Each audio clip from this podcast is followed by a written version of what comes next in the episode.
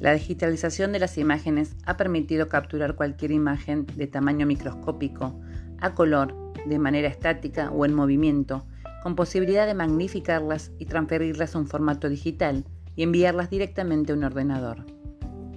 Esta transformación de la tecnología, su digitalización, ha ido sustituyendo y complementando las bibliotecas clásicas y los textos en físico por las llamadas bibliotecas virtuales.